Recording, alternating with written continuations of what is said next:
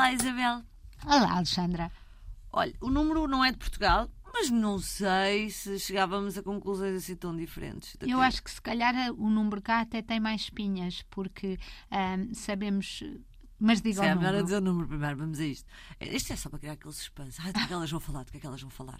Então, 6 horas por dia é quando passam, em média, miúdos com mais de 9 anos nas redes sociais. E como dizíamos, é um número de referência para os Estados Unidos, mas a Isabel ia dizer que Não, tem mais eu ia dizer que hum, há, há pouco tempo vimos um estudo do quanto tempo é que Portugal, em Portugal se passa nas redes sociais e Portugal passa muito tempo, aliás, acompanhado dos países uh, menos desenvolvidos. Ou seja, quanto mais eh, as economias funcionam, quanto mais os países são ricos, menos tempo as pessoas passam em redes sociais. Portanto, se for para um país da África, se for para alguns países do Brasil, as horas passadas nas redes sociais são maiores. A Isabel sente culpa quando lhe aparece aquela coisa do iPhone? Do, do tempo. tempo de ecrã. Eu acho que sinto imensa, sinto Eu mais sinto do imenso. que tudo uma tendinite no braço, porque de facto o telemóvel pesa e eu já reparei que agarro nele de uma maneira que antes de vir a, a, ao domingo de manhã. Mas a verdade é que nós, o telemóvel é muito inteligente e, e, e traiçoeiro por isso, é que está lá tudo. A gente pode se justificar de que tivemos a responder a mails, uma mensagem, a, a ver e é verdade, notícias, a ouvir é o que nós fazemos. Sim. Eu leio artigos inteiros, ouço música, portanto.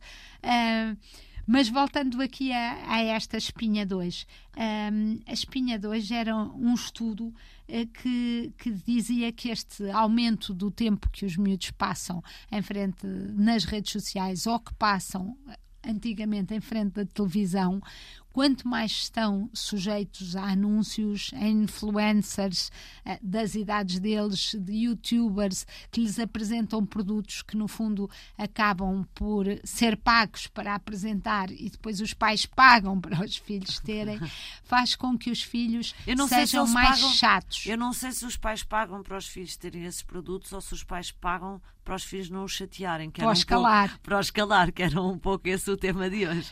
O tema 2 é exatamente isso. O tema 2 é que, segundo um estudo feito, os pais, eh, os, os jovens eh, e, e menos jovens, eh, pedem nove vezes por cada item, ou seja, chateiam os pais, azucarinam o cérebro dos pais nove vezes até os pais cederem. No fundo, eh, se pensarmos bem, eh, os. Por cada. Olha, olha, é- Alexandra, os ouvintes não veem, mas se olhar para os meus pés, eu tenho uns All-Stars nos pés. Portanto, eu tinha que. Não, pedir- não, não, espere. Estes All-Stars têm 30 anos. Eu fui buscá-los ao armário porque as minhas netas agora usam All-Stars. São vintage, Isabel. São Isso vintage. É muito mais É giro. muito mais giro. Sim. Mas pronto, isto é dizer que, hum, de facto, quando as modas e os miúdos só querem fazer parte de um, de um grupo, não é?